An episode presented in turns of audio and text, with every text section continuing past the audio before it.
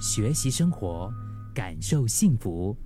克敏的十一点这一刻，我之前看到一位当代美国作家，他的名字叫做玛丽安·约连森。他说过一句话，在《爱的奇迹》课程里面，他说：“我们来到世上，不是为了去修补、改变或者是贬低另一个人，而是为了支持、宽恕。”和疗愈另一个人，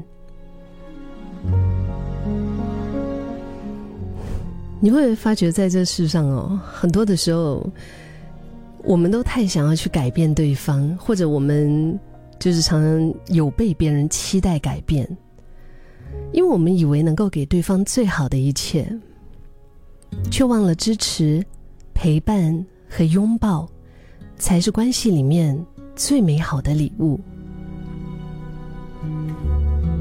我跟你说五个字啊，这五个字你应该会非常耳熟，你可能会觉得哇，这辈子不知道听过多少次。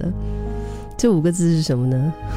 就是我是为你好，我是为你好，我说这个是为你好，我是为你好，你知道吗？这句话你听过，又或者你说过了多少次？我记得我一个朋友跟我分享哈，他以前就是跟他的爱人，嗯，在一起聊天的时候，就对方向他提及自己的梦想，非常远大的梦想的时候呢，他就会劝这个人说：“哎，你做人不要这么不切实际，你脚踏实地一点，一步一步来。讲这么大的梦想，是不是就是太好高骛远了？”然后对方跟他分享，哎，今天又喝了什么好喝的饮料的时候呢，他也会告诫他，你这个人注意点健康啊，不要喝那么多含糖分的东西。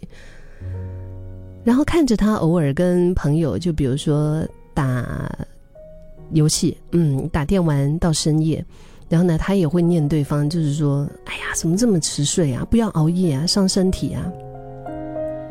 其实我们这样子听起来，我们觉得没。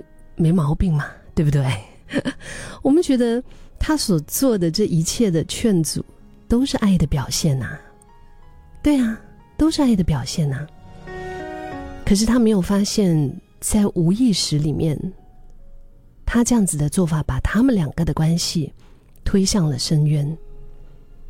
他们的关系就变得越来越、越来越多的一些心结，嗯，越来越多的一些矛盾。我在很多年前参与过美国西北大学的黄维仁教授、黄维仁博士他的一个课程叫做“亲密之旅”。其实每一年他来新加坡就是开办课程的时候啊，呃，就是在疫情前呐，那个时候我都是这个课程的主持人。然后我其实非常荣幸，我觉得能够去参加。呃，亲密之旅就是成为主持人这样子的身份，我的荣幸是因为其实我心里面只是有一种小确幸，我就觉得哎可以蹭课。然后黄维仁博士呢，他提出了一个重点，对我来讲印象太深刻了，就是想要改变一个人，如果你希望对方改变，只有两个关键的因素。弟弟娘，嗯，不是。然后一直跟他讲，OK，这样这样这样这样，我是为你好，嗯，也不是。他说的这两个关键的因素呢，一个就是爱，完全的无条件的接纳对方，就是你你就是用爱，他只有对方只有在爱里面，他才能够改变。对方如果是觉得有任何的被呃强强迫，OK，被被逼啊有压力的话。它是非常难改变的。第一个就是爱，第二个呢，你一定很好奇，第二个是什么，对吧？第二个就是允许他有可以不改变的自由。就是我我我不喜欢你这个样子，但是你你如果坚持要这样子也 OK。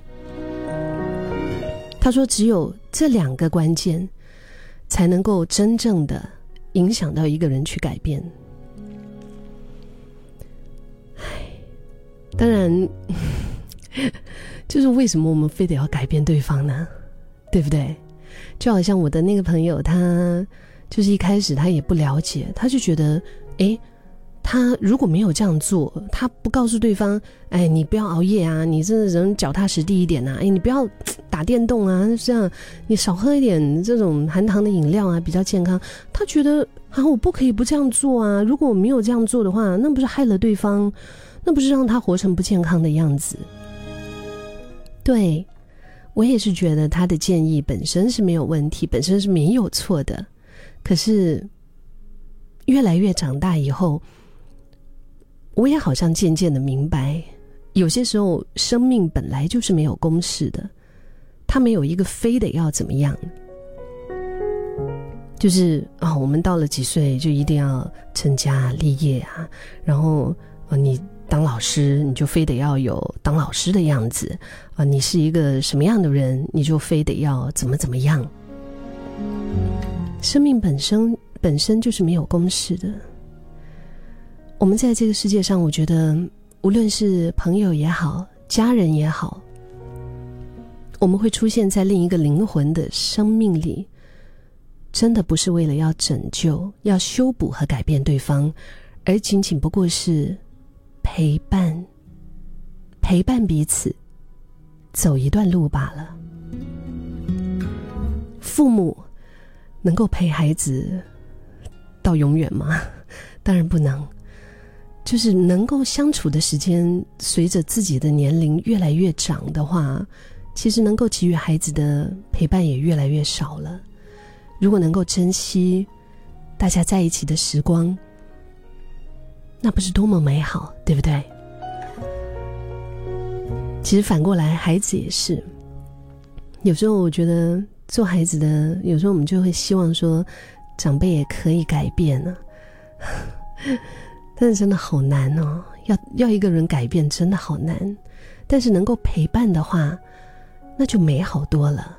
不管是感情、友情、亲情，其实每一个灵魂本来就是独立的个体。爱不是要对方活成自己喜欢的样子，而是喜欢本来的他、原本的他、真实的他的样子。很多时候，能够让人感觉到爱的，其实真的不是什么厉害的言辞，或者是些实用的礼物，而仅仅就是可能妈妈煮的一锅汤，可能仅仅就是一个拥抱，一份支持和理解，一个不管发生什么事，我都在这里，彼此都在身边的一个承诺。